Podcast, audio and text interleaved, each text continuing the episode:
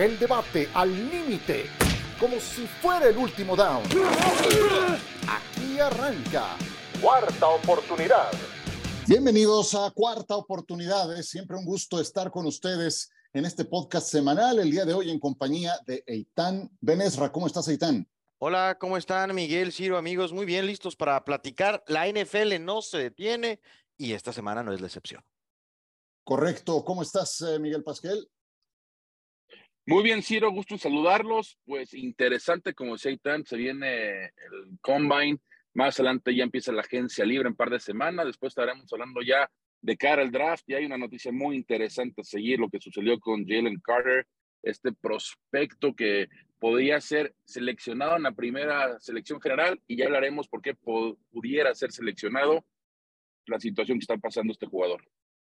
Mac Jones es el primer tema del que vamos a discutir. ¿Es el quarterback del futuro para los Patriotas? Yo honestamente en este momento no lo sé. Tuvo un año de novato aceptable, de, de regular a bueno, pero la segunda temporada fue desastrosa y no nada más por responsabilidad suya, no nada más por el techo tan bajo que creo legítimamente tiene como mariscal de campo, también por el caos que traían los Patriotas de Nueva Inglaterra, porque pusieron a Matt Patricia a coordinar la ofensiva, porque traían un desorden que se veía venir desde cómo se manejaron en la pretemporada. Entonces, yo honestamente no tengo una respuesta para eso genuinamente, porque creo que Mac Jones no tuvo el ecosistema adecuado, ideal, la temporada pasada para poder continuar con su desarrollo. ¿Es el quarterback del futuro para los Patriotas, Mac Jones, Eitan? Eh, yo creo que sí, eh, Ciro, y yo creo que tendría que ser el quarterback del futuro. Es poco probable, o no poco probable, no creo que sea inteligente eh, darte por vencido, a menos de casos muy específicos, eh, de un coreback después de dos años, cuando el primero al final, con situaciones particulares, pero fue un jugador que fue al tazón de los profesionales. Eh, yo, a mí me sigue pareciendo que Mac Jones es muy claro lo que es. Es un coreback que te va a ganar pocos partidos importantes, te va a perder pocos partidos importantes, que puede llegar a ser un buen coreback. A mí lo que me parece es que, y lo hemos comentado en otras ocasiones, que pues Nueva Inglaterra es un equipo que no desarrolla tanto talento alrededor de sus corebacks. Entonces, eh, a mí me parece que hay otras cosas que atender. Y lo del año pasado, pues fue lamentable por cómo lo gestionó el equipo más que Mac Jones. adelante, Miguel. Cuando, quieran, ya saben cómo es esto. Cuando gusten y no, yo adelante.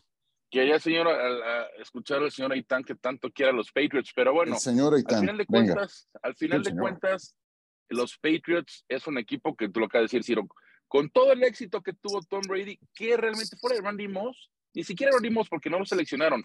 ¿Qué receptor desarrollaron bien? Julian Edelman, podemos decir. Pero hasta ahí, no hay un receptor que normalmente sea un buen socio del que hayan seleccionado de el quarterback. Y es, un, es la, la, la, primera posición que deben de poner atención, la de receptor. Y Mac Jones, por supuesto, contestando tu pregunta, Ciro, se tiene que quedar a ver. Es muy difícil que un quarterback como novato te lleve a los playoffs. Mac Jones lo hizo. Claro, tuvo una temporada desastrosa, pero yo creo que toda la unidad ofensiva la tuvo. Por eso. Y, como viene esa división, como está jugando Buffalo, como Miami, lo vimos jugar cuando tú estabas sano, que eso será otro tema ya para desarrollar.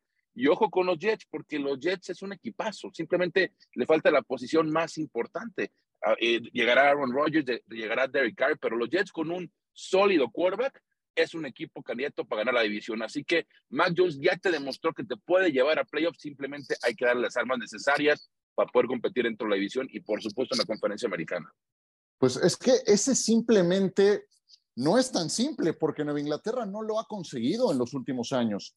Entonces, eh, yo, no lo veo tan, tan simple y, bueno, aquí eh, tratan de enderezar el camino y llevan a Bill O'Brien.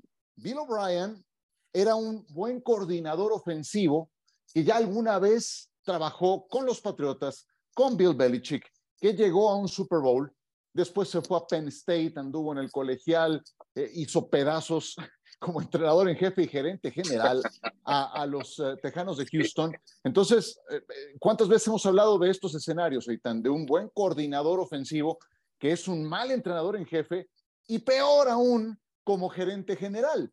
¿Volverá a ser ese buen coordinador ofensivo Bill O'Brien para enderezar el camino en los Patriotas? Pues, está más, nada más le hace falta a Tom Brady. Es lo único que le hace falta. Ah, bueno, fuera de eso, entonces. Fuera de eso, es más padre. Pero ¿sabes qué, Ciro? Yo creo que, creo que Bill O'Brien fue un, eh, un coach no tan malo como parece. Lo que pasa es que su gestión de gerente general ahí sí perdió la cabeza, pero como coach. Es lo peor es el, peor coach que ha habido, en de los peores coaches que ha habido en NFL en los últimos años. Simplemente ve los récords con Houston.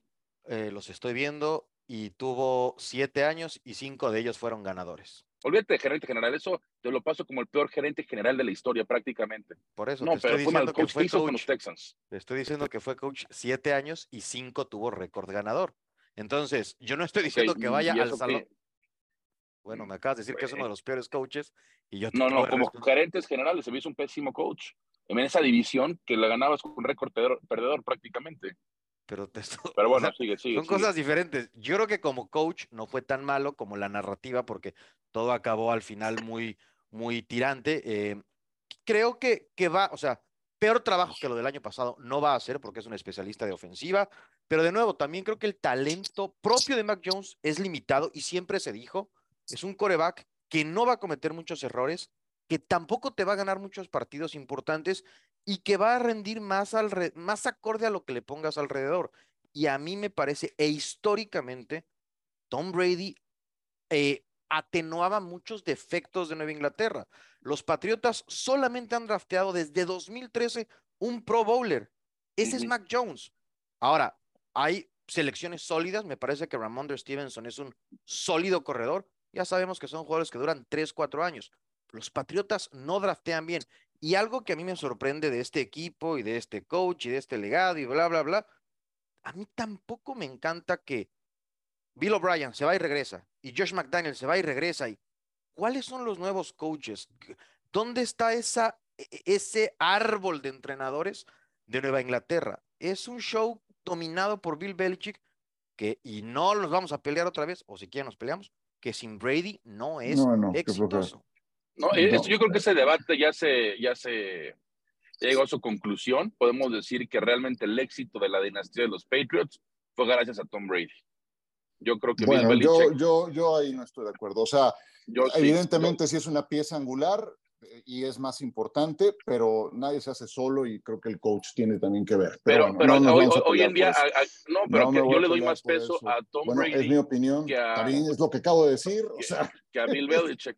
O sea, que, que nada más para, El- para el jugador que me digas- Ciro, Ciro, el mariscal de campo que me diga siempre va a tener un mayor peso en una franquicia ganadora, en una dinastía, siempre. Yo lo que discuto es que no llega sabiéndolo todo a la NFL, alguien lo tiene que hacer, alguien lo tiene que desarrollar, y ahí es donde sí creo que eventualmente entra la mano del entrenador. Ese es mi punto de vista, nada más. no digo, es, es muy válido lo que dices. sí, yo nomás lo que quiero decir es: Brady sale de Patriotas, gana un Super Bowl con Tampa y el coach Belichick se mete a playoffs y hasta ahí. En la primera ronda lo echan. Su segunda temporada no pasa playoffs, su tercera tampoco. En fin. Pero bueno, es otro tema que podemos hablar más adelante. En fin, Bueno, yo, sí hablaba de creo que- O'Brien, ah, si podría ser sí. el, que, el que reencamine. A ver, de O'Brien estoy viendo lo que decía hace un momento, Itán. Tuvo a Ryan Fitzpatrick como coreback, ganó nueve y perdió siete. Al año siguiente tuvo a Brian Hoyer como coreback, ganó nueve y perdió siete. Al Oye, año Eso siguiente es coach del año, Ciro. tuvo a Brock Osweiler, espérate, tuvo a Brock Osweiler al año siguiente y tuvo nueve ganados, siete perdidos. Al año siguiente tuvo a Deshaun Watson, 4-12. Año siguiente, Deshaun Watson, par de temporadas más con él, 11-5 y 10-6. Fue ahí cuando las cosas explotaron al año siguiente, cuando empezó a tomar decisiones malas. Pero, pero creo que tienes razón en, en ese sentido de que la percepción por cómo terminan las cosas termina siendo mala de su gestión como entrenador en jefe, pero especialmente por las decisiones que toma como gerente Corre- general. ahí sí, ahí sí se Eso, tropezó en eso estoy de acuerdo, sí. Fue- fue Sí, pero había, había mucho talento en ese equipo, ¿estamos de acuerdo? Tenías a J.J. Watt en su prime, tenías a DeAndre Hopkins, sabemos que Deshaun Watson en su momento fue un muy buen quarterback con Houston, el talento ahí estaba, simplemente no lo pudo explotar más y hasta dónde llegó, creo que lo máximo que llegó fue hasta una Divisional. ronda divisional, sí, hasta Sí. ahí llegó, que perdió con los Patriotas fácil. Pero bueno, a Bill O'Brien, a lo que me da Pero- curiosidad, fíjense, es de que lo que hace Belichick es pues es muy fiel a su, a su, staff y hemos visto cuántos eh, coaches que, que salen del staff para otros equipos, para universidades y los trae de regreso. Ah, a ver, otra vez, yo creo que es muy poco probable, por no decir imposible, que Bill O'Brien haga un peor trabajo que Patricia y que Judge. De entrada, porque sabe más de ofensiva que los dos que estaban el año pasado. Entonces, será capaz de potenciar las capacidades de Jones y sus otros jugadores. Será capaz de, o buscará eh, esconder las deficiencias. Ha llamado jugadas antes, Patricia no. Entonces, todo eso tiene que ver. De nuevo, creo que el error es si los aficionados de Nueva Inglaterra o si los patriotas creen que Mac Jones por sí mismo los va a llevar a la ronda divisional o al campeonato de conferencia, eso no es Mac Jones. Y yo creo que nadie, ni siquiera cuando salió de Alabama, veía e, eso en Mac Jones. No, sí, Mac Jones yo creo que no está ni entre los 12, 15 mejores quarterbacks de la NFL. Sí, creo que bajó un peldaño, pero, pero insisto, si no tiene el ecosistema correcto, si no tiene buenas armas eh, que desarrollar, y creo que en ese sentido, en armas dinámicas, es Patriotas de su propia división, el cuarto equipo que está peor dotado. La verdad, o sea, creo que Miami tiene mejores receptores, creo que los Jets tienen también mejores elementos, creo también genuinamente que en ese... Sí, Stephon Diggs con Bills, eh, ya con eso, ¿no? Solo con Stephon Diggs. Sí. Ya no hay que decir los demás. Pero, pues pero les vi mejor, les vi mejor o menos mal, no sé. A mí me parece que Mac Jones, su techo es el ser Alex Smith, el tener una carrera como la de Alex Smith, un coreback sólido que por sí mismo no te gana partidos importantes. Este es un ejemplo de quarterback que con un buen sistema la aprendió bien. Y lo aprendió bien porque fue un ganador con Kansas City. Ya después llegó Mahomes y es otra historia, pero con San Francisco tuvo sus altas y bajas. Después se fue a Washington y bueno, lamentablemente vino esa lesión, tenía el equipo en primer lugar. Pero regresando a los Patriotas, hay mucho talento en el draft está Quentin Johnson, está Jordan Harrison, en fin, o sea, pueden seleccionar un buen receptor que se convierte el número uno en esa ofensiva y claro, es difícil que les vaya peor como lo mencionan, pero simplemente yo no veo a Mac Jones como un quarterback franquicia, lo que, lo que sí, sí, ahorita no creo que deben de pensar en alguien más, porque tienes que darle la oportunidad más que lo seleccionaste como primera ronda. No, no, claro. Un par, de un par, de temporadas más y ya tomas la decisión si, si compras no, bueno, ese, es perdido el señor. ¿Qué va a pasar con los Jets? ¿Qué va a pasar con los Jets? A ver, dime nada más, Este, van a tener Aaron Rodgers. Tú eres, nuestro, tú eres nuestro insider de los Jets, por favor. Nadie mejor enterado que tú de los Jets. Van a tomar Aaron Rodgers el ¿Escuchaste a Rodgers lo que dijo en, en, el podcast a mitad de semana? Tranquilo, no pasa nada está, en la misma, o sea, está en la, misma narrativa. no sé todavía qué va a pasar, si me quedo aquí, me quedo, si no me quedo, no me quedo. Es, es desesperante. yo, yo sí quiero que con Aaron Rodgers ese equipo sería, no sé si favorito, pero muy parejo con Buffalo para ganar la división. ¿eh? Porque tiene una gran defensiva, ganaron todos los premios de novato que, podemos ver. Ya va a regresar Brice Hall, sabemos la clase de receptores que tienen, en fin ojo con los Jets, pero falta esa, esa parte más importante. Ahora, con Derek Carr, mm, yo te diría, podrían estar peleando ahí con Miami un segundo lugar. Pero si llega Rogers, como dice Itán, ojo, eh, son los segundos favoritos en base a los momios en Las Vegas. Sí, creo que es un equipo a seguir. Oye, ahora antes de pasar a los Bears, eh, te, quiero preguntar, Eitan, eh, porque tú tienes muy, estás muy bien enterado de, todo lo que se habla en torno a los Jets. A ver, ¿qué, moraleja queda de lo de Zach Wilson? Hoy que estamos precisamente en época de combine y luego vendrán las pruebas individuales y qué sé yo, este señor se fue segundo global. Pues segundo global y no sirve para maldita la cosa. Pues es que digo, yo creo que todos nosotros podemos completarle pases contra el aire, ¿no? Digo, a lo mejor el mío es de tres yardas. El de él es el highlight, ese pase como de 70 yardas contra un amigo y el viento los defendía en un, en un entorno eh, controlado.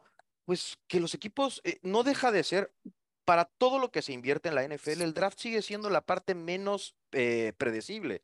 Y este chico de un pueblo del medio oeste de los Estados Unidos, de una pasar a Nueva York, no ha sido fácil no sabe qué decir, literalmente no sabe qué declarar, se lo comió el entorno de la liga. Eh, la NFL y Nueva York han sido más grandes que él y ha sido un, un doloroso camino el que ha tenido en sus primeros dos años. Pero y tan para eso tienes gente que te asesora, ¿no? Que declarar cómo declarar y por lo que dices me recuerdo, no, queda claro, pero, yo creo que también va más, más, con el ego del jugador, más con el ego de que yo te ayudaré. Y recuerdo ese partido de contra los Patriots que creo que tuvo yardas promedio de, por pase por menos de uno, una, barbaridad así, pases que completó. Y le preguntan acabando el partido si habrá pedido el vestidor. ¿Cómo fue la declaración? Y algo similar, ¿no? Dijo, que si le debía una disculpa. mi culpa. Que si le debía una disculpa a la defensiva y pues dijo que no y pues tómala. ahí yo creo que ahí perdió por completo el vestidor. Bueno, hablemos de los Bears. ¿Qué van a hacer los Bears? Porque según reportó Adam Schefter, parece que están abiertos a eh, intercambiar su primera selección global del draft. Ryan Pulse reafirmó su compromiso con el mariscal de campo Justin Fields a quien tomaron el turno 11 del draft del 2021. Y yo creo que eso es lo correcto. Eh, creo que lo que tiene que hacer Chicago, mientras esa primera selección global tenga valor, es multiplicar las selecciones colegiales, tratar de hacer algo semejante a lo que hicieron los Jets en el reclutamiento pasado o los propios eh, halcones marinos de Seattle. Bajar porque es tan malo el roster que tienen que lo que hay que hacer es sumar cinco, seis, siete jugadores con buen ojo en, rondas más tardías pero eh, sumar la cuota de calidad, porque creo que en ese sentido están bastante bajos. ¿Estarían haciendo lo correcto los Bears, apostándole, Miguel, a Justin Fields y dejando ir la posibilidad de tomar otro quarterback en el turno uno a nivel global? Mira, Bryce Young es un gran talento, creo que va a ser un muy buen quarterback en la NFL, pero sí creo, sí creo que está en una situación ideal los Bears para poder cambiar esa selección número uno. Y va a haber varios equipos, empezando por Houston, que está bajito de ellos con el número dos. Más adelante van a estar los Raiders, va a estar Carolina, va a haber varios equipos interesados en esa selección, porque como lo acabo de mencionar, Bryce Young es una joven promesa que creo que puede tener un futuro muy interesante en la NFL. Y por supuesto, tienes que darle la oportunidad a Justin Fields. Solamente lleva un par de temporadas. Creo que puede ser un buen quarterback. Hay que desarrollarlo bien, hay que darle más armas. Entonces, sí, los Bears están en una posición ideal. Simplemente hay que ver quién va a ser el que va a cambiar, porque, digamos, es Houston. Houston que te cambia del, del 2 al 1. Pues ahí no vas a hacer, recibir tanto cambio, ¿me entiendes? Porque es nada más una posición en la que estás brincando. Pero si vemos un cambio como los Raiders, que pueden brincar seis o siete selecciones, bueno, ya estás hablando que puede recibir dos selecciones de primera ronda. O Carolina, algo similar, ¿me explico? No, pero también, a ver, pero también brincar del 2 a 1, Miguel, te costaría dos selecciones de primera ronda. No. La de este año y la próxima. No creo. Yo estaba viendo lo que hace unos años hizo San Francisco con, con Chicago, justo. Chicago tenía la 3, San Francisco tenía la 2 y cambiaron. Y digo, no es lo mismo del 1 a la 2 que de, de, la 3 a la 2, ¿no? y, y, lo que hizo y lo que recibió eh, San Francisco a cambio fue, obviamente, esa tercera selección general y, y, dos terceras rondas. Entonces, yo dudo que brincar del 2 al 1 te dé opción pero de dos depende de cada año, ¿no? O sea, vaya. Eh, sí, estoy de acuerdo. Son antecedentes, pero depende de, de cada, cada, cada año, cada draft es diferente. Depende, cuántos quieran esa selección, depende, de cuánto mercado haya. Eh, ahora, lo que tienen que hacer los Osos de Chicago. Yo espero que a Lobby Smith ya le hayan pagado su semana en Los Cabos este, para él y toda su familia. Eso es lo primero que debió haber hecho Chicago porque era de los Texans, ¿se acuerdan? Que era de los Texans y que dramáticamente le ganaron a los Colts en la, en la última semana. Entonces, eh, con el tema de, lo, de, de, de la selección, yo es tan difícil encontrar un coreback que me parece Justin Fields, a pesar de no tener línea ofensiva, ha demostrado que tiene las hechuras de ser una gran estrella de la NFL. Ya lo encontraste, no busques más porque no es, no es exacto. Por cada Trevor Lawrence hay un Zach Wilson, por cada Peyton Manning hay un eh, Ryan Leaf. Es una historia que ser por cada, hasta Jared Goff ahora ha tenido una mucho mejor carrera que Carson Wentz. Entonces, si ya encontraste lo más difícil que es un coreback, rodealo de talento, vende la selección lo más caro que, que puedas y a lo mejor los Bears no bajan una, quizá bajan dos veces porque si Houston los lleva al lugar dos, Luego dicen, hay cuatro corebacks de primera ronda. También está a la venta la selección 2 y de repente te puedes encontrar con seis o siete selecciones en los primeros 90 lugares. Si Zach Wilson tuvo mercado como selección como selección número dos, tuvo, vaya, no mercado, tuvo valor como selección dos. Eh, eh, este, sí, por eso digo que cada reclutamiento colegial es diferente, ¿no? Entonces, sí creo que eso de bajar dos veces no es la primera vez que lo escucho y creo que tendría sentido. Hombre, vean el roster que tiene Chicago. Y con ese roster, los registros individuales que tuvo en la temporada Justin Fields. Creo que con coacheo este coreback puede tomar mejores decisiones eh, para lanzar la pelota, explotar su capacidad para correr el balón, eh, que es un súper atleta. Entonces, yo, yo, creo que no estás para, para, para votarlo, eh, para no, no, no, confiar más en él y tomar otro quarterback alto en el draft. Sí, creo que lo que Chicago tiene que hacer es sumar unidades para mejorar su eh, roster. Ahora, ¿qué tanto valor puede tener esa primera selección?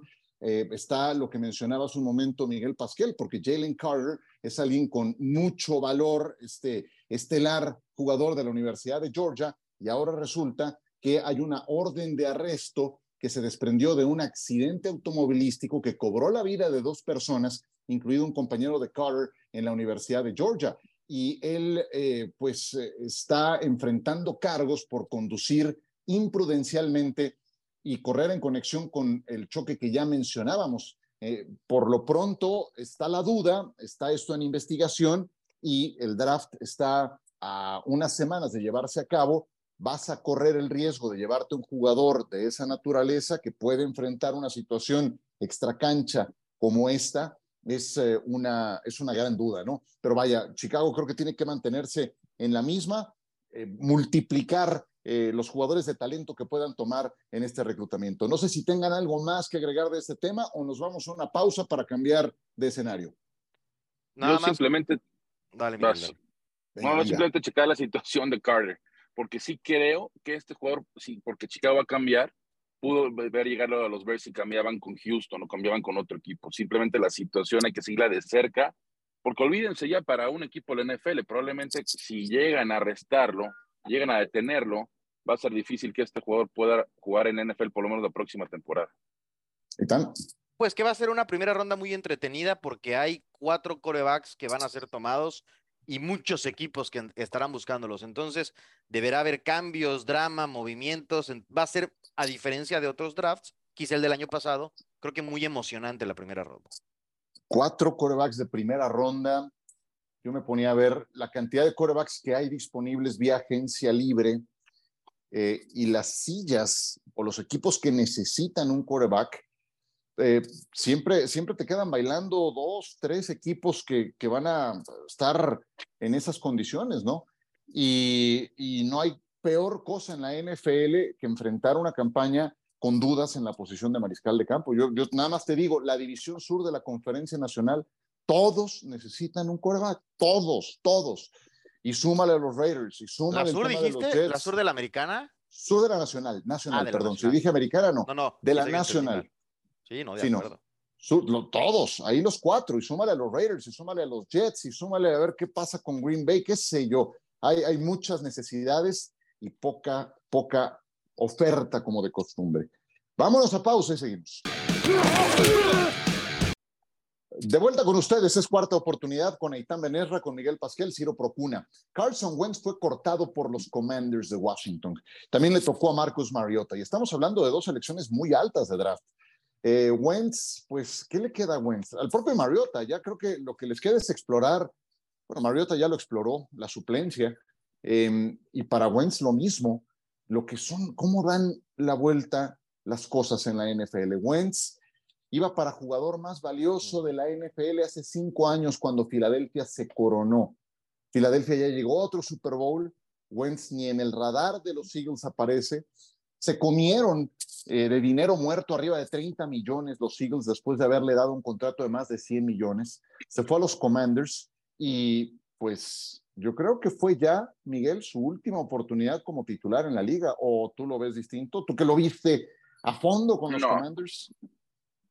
No, sin duda yo estoy de acuerdo, si lo que dices. Va a llegar a su cuarto equipo en cuatro temporadas, pero va a llegar con un quarterback, con un quarterback suplente, con un contrato de un quarterback suplente Washington en su momento fue inteligente en solamente darle un año, digamos un año garantizado, ¿no? Con la opción de que lo puedan cortar y es justo lo que acaba de pasar, como lo mencionabas. Wentz yo creo que ya lamentablemente a raíz de esa lesión en su segundo año, ¿se acuerdan ahí en el Coliseo? Estaba teniendo una temporada de MVP, que era claramente el favorito MVP, vino esa lesión de rodilla que le dejó fuera el resto de la temporada y de ahí se acabó la carrera de Carson Wentz. Lamentablemente, insisto, porque creo que lo que había demostrado en sus primeros, en su primer año y medio era realmente muy interesante, pero bueno, Wentz se jugará, insisto, en su cuarto equipo en cuatro años como quarterback suplente. Y ha cobrado bien, ¿eh? eso sí, hay que dejarlo claro. Pues sí. más, de, más, 100 millones de dólares no, no está mal para, para lanzar intercepciones irresponsablemente, no me parece una mala paga. Eh, lo que leía yo, y creo que sin conocer a Carson Wentz se nota, que tampoco va a ser tan fácil que acepte ser suplente. Parece que no tiene esta personalidad de, de decir, bueno, ya está, no sé, un Mitch Trubisky que creo que, que se porta bien como suplente y ayuda al equipo, ¿no? Entonces, eh, hay, que, hay que ver. Sí creo que como suplente puede ser eh, interesante, creo que tiene otro valor, podría ser un suplente de, de los mejores 10 de la NFL, entonces, en ese rol no le caería mal a ningún equipo. Oye, pero después del raspón que le dio Howie Roseman en la semana de Super Bowl, que, que, ya se sabía, y tú sabes que en el ambiente de la NFL, ahí entre gerentes generales, muchas cosas de ese tipo trascienden. Wentz no tuvo el mejor comportamiento cuando, eh, cuando, cuando Foles lo desplazó, luego cuando llegó Jalen Hurts, desde que lo reclutaron a Jalen Hurts al equipo de Filadelfia, Em, y entonces, eh, ese, ese, tipo de, conducta creo que tampoco le, ayuda para efectos de buscar otra oportunidad. Si te vas a, eh, a, trincherar a que si no es de titular, entonces, entonces no voy, pues ahí está la XFL entonces, porque creo que ya es lo que le queda a Wentz. O sea, ya lo juntaron en Indianápolis con Frank Reich, tampoco funcionó. Ya estuvo en Washington, terminaron desplazándolo a la suplencia. Cuando mejor funcionaron los Commanders fue sin Wentz como mariscal de campo. Y entonces, ¿con qué argumentos llegas a pedir un contrato y una posición de titular? No, es que no las tiene. O sea, más bien sería de analizar, eh, hay que, tendríamos que meter a, un médico al gerente que le ofreciera el puesto de titular, ¿no? No, no habría ninguna. Oye, solamente un equipo que no alcance en el draft, que no alcance a Garópolo, Carr y compañía en, eh, en la agencia libre, porque ya te decía, ¿no? Van a quedar dos o tres equipos bailando. a, ver, y, donde tu única opción sea Wentz o Mariota o eso, que la pedacera. Pues yo preferiría a Mariota, yo preferiría a Mike White. O sea, yo con Carson Wentz, ni, regalado sale caro para un equipo. y a ver, insisto, nadie lo va a dar opción de titular. Y si no quiere la opción de ser reserva, nadie le va a dar un contrato, se va a quedar sin jugar, lo dudo. Yo creo que él tiene que tener los pies en la tierra y saber lo que presenta. Simplemente pues no, es un quarterback. Que le den la oportunidad para pelear el puesto de titular es otra cosa. Pero que le garanticen el puesto de titular, nadie se lo va a dar. Nos recuerda a Rodrigo, nuestro productor, justamente como le pasó a Cam Newton.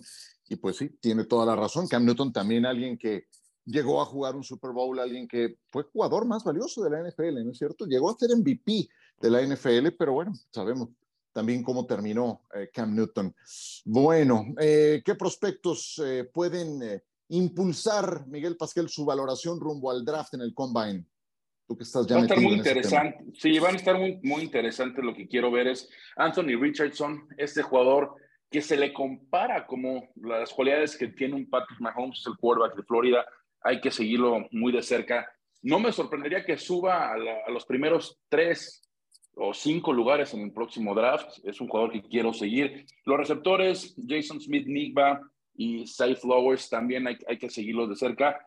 Y a mí una posición, porque me tocó cubrir varios juegos de los Longhorns esta pasada temporada, Bajan Robinson, este corredor que hace de corredor, pero al mismo tiempo también es digamos, un híbrido en la parte de receptor, un jugadorazo, este jugador de los Longhorns, hay que seguirlo muy de cerca, porque sabemos, como lo decía Itano al principio del podcast, es muy cierto, la vía de un corredor es muy corta dentro del NFL, pero el potencial de este jugador para ser primera selección, no me sorprendería que los Bills, que necesitan un corredor sumamente dinámico puedan subir para seleccionar un jugador como este Bijan Robinson o se vayan los primeros 10 lugares. Es, es un jugador sumamente interesante, dinámico, me recuerda mucho a las cualidades que presenta Saquon Barkley, que en su momento, si se recuerdan, que fue en la segunda, en la segunda selección general. Entonces, para mí son los jugadores a seguir en el combine y bueno, ya de cara al draft que faltan ya dos meses para este gran evento y que estaremos llevando por la pantalla de ESPN. Yo sé que a ti no te gusta esa idea de tomar corredores altos en el draft y creo que ejemplos ahorita hay muchos de los que han funcionado eh, estando totalmente ocultos en el radar. Hay, cualquier cantidad. Y de, y de Richardson, de este quarterback, es muy corta, ¿no? Es muy corta la, la, la, muestra, como para que esté tan, tan alto en la, pues en la evaluación hablábamos un poquito, ¿no? A, la Zach Wilson, un poco, ¿no? No necesariamente así, de repente no hay tantos, eh, tantas perspectivas, pero ocurre también que los gerentes tienen 10 minutos para tomar decisiones y que tienen al lado al dueño y tengo o no tengo coreback y la agencia libre, entonces empiezan a ponerse como de moda algunos prospectos y ninguno como los corebacks, entonces yo creo que Richardson se va a ir también temprano. Sí, eh, y en ese sentido, pues fue una campaña nada más la que estuvo enteramente como titular con los Lagartos de Florida completó en esa temporada apenas el 53% de sus pases. Es bastante bajo ese porcentaje de pases completos. 17 touchdowns, 9 intercepciones. Estoy viendo sus, eh, estadísticas. La verdad, lo he visto poco como para evaluarlo. Pero bueno, es eh, esa necesidad de tener un quarterback, de decir yo lo puedo desarrollar, etcétera, etcétera, y, pensar que puedes eh, llevarlo a cabo. Y de los Bills de Buffalo, pues no olvidemos, apenas la campaña pasada, en la segunda ronda del draft, se llevaron a James Cook, al hermano de Dalvin Cook, procedente de la Universidad de Georgia. Yo creo que más que llevar talento, lo que necesitan es reorientar su sistema ofensivo. Ahí creo que eh, lo que estaba haciendo Brian Dable, no nada más en el desarrollo de Josh Allen, eh, también en, ese otro trabajo eh, de, tener una mejor orientación al juego terrestre le está faltando a los Bills. Sí, y ojo con Buffalo porque Leslie Fraser, su coordinador defensivo, que es brillante, un gran coach, se va a tomar un año sabático, ¿eh? entonces se va a poner interesante el tema de los Bills. Hay tiempo para conversarlo, pero no es común que, que los coaches se tomen años sabáticos. Qué bueno por Leslie Fraser, pero atención a eso, porque en años seguidos los Bills se quedan sin coordinadores. Sí, sí, sí. Y, eh, claramente les pesó la ausencia de Von Miller, ¿no? Yo creo que tras la ausencia de Von Miller se vino la defensiva para abajo, pero al regresar a la parte ofensiva, creo que la parte donde más se tienen que enfocar es en la parte de corredor. Insisto, si les llega este jugador o les interesa cambiar, que dudo, ¿no? Que un equipo cambie por, por un corredor, es difícil ver ese, ese caso, pero un jugador tan dinámico, tan explosivo, si le llega a Búfalo, bueno, sería como... Yo lo que sigo viendo, yo lo que sigo viendo es que los equipos que mejor gestionan su talento, que mejor se, desarrollan y llegan más lejos en las temporadas, son los que tienen como entrenador en jefe tipos con tendencia ofensiva. Nick Siriani, Filadelfia. Em, Andy Reid con el equipo de Kansas City. Shanahan con San Francisco. Vaya, los cuatro head coaches que llegaron a las finales de conferencia tendencia ofensiva, Doc Peterson. Y si analizamos los que llegaron en la ronda divisional, también la ventaja es aplastante. Y creo que en ese sentido, Buffalo dio un paso atrás por la partida de Dable, porque Dorsey no llenó su hueco, mira que es un gran hueco que llenar, no nada más por sus capacidades en todos los sentidos. Y, y la verdad, McDermott no logra reorientar ni su línea ofensiva ni el juego terrestre de este equipo, también para quitarle un poco de presión a Josh Allen. Y eso lo veo muy acentuado en head coaches de tendencia defensiva, como el caso de Sean McDermott. Bueno, nos vamos. ¿Tienen algo que agregar, Eitan, de cierre? Eh, atención a Derek Carr, que tiene mucho más la sartén por el mango de lo que creemos. Se está dejando querer. ¿Ya cuántas, cuántas entrevistas de trabajo lleva? No, los dueños con las Panteras, con los Santos de Nueva Orleans, con los Jets, y son los dueños, y él, él tiene mucho poder en dónde va a jugar, esa gente libre al final del día. Sí, sí, sí. Más que los equipos lo estén entrevistando a él, da la impresión de que él es quien está entrevistando a los equipos. Está dejando querer. Como lo hizo Sean Payton. Exactamente. Miguel, ¿algo para cerrar? Bueno, nada más complementando lo que dicen, yo creo que sí, hay mercado para este exjugador de los Raiders. Sin embargo, el mercado lo va a dictar Aaron Rodgers. Si Aaron Rodgers sigue esperando, yo creo que nadie se va a atrever a contratar a Derek Carr hasta que sepan la situación de Aaron Rodgers, porque sin duda, si llega a ser agente libre, va a ser el jugador más cotizado. Bueno, ya nos vamos. Recuerden que el draft estará por la pantalla de ESPN y que nosotros seguiremos eh, con otra emisión de cuarta oportunidad, como cada jueves, en su plataforma favorita de podcast. Eitan Benesra, Miguel Pasquel, Ciro Procuna, gracias. El debate al límite, como si fuera el último down. Gracias por escuchar Cuarta Oportunidad.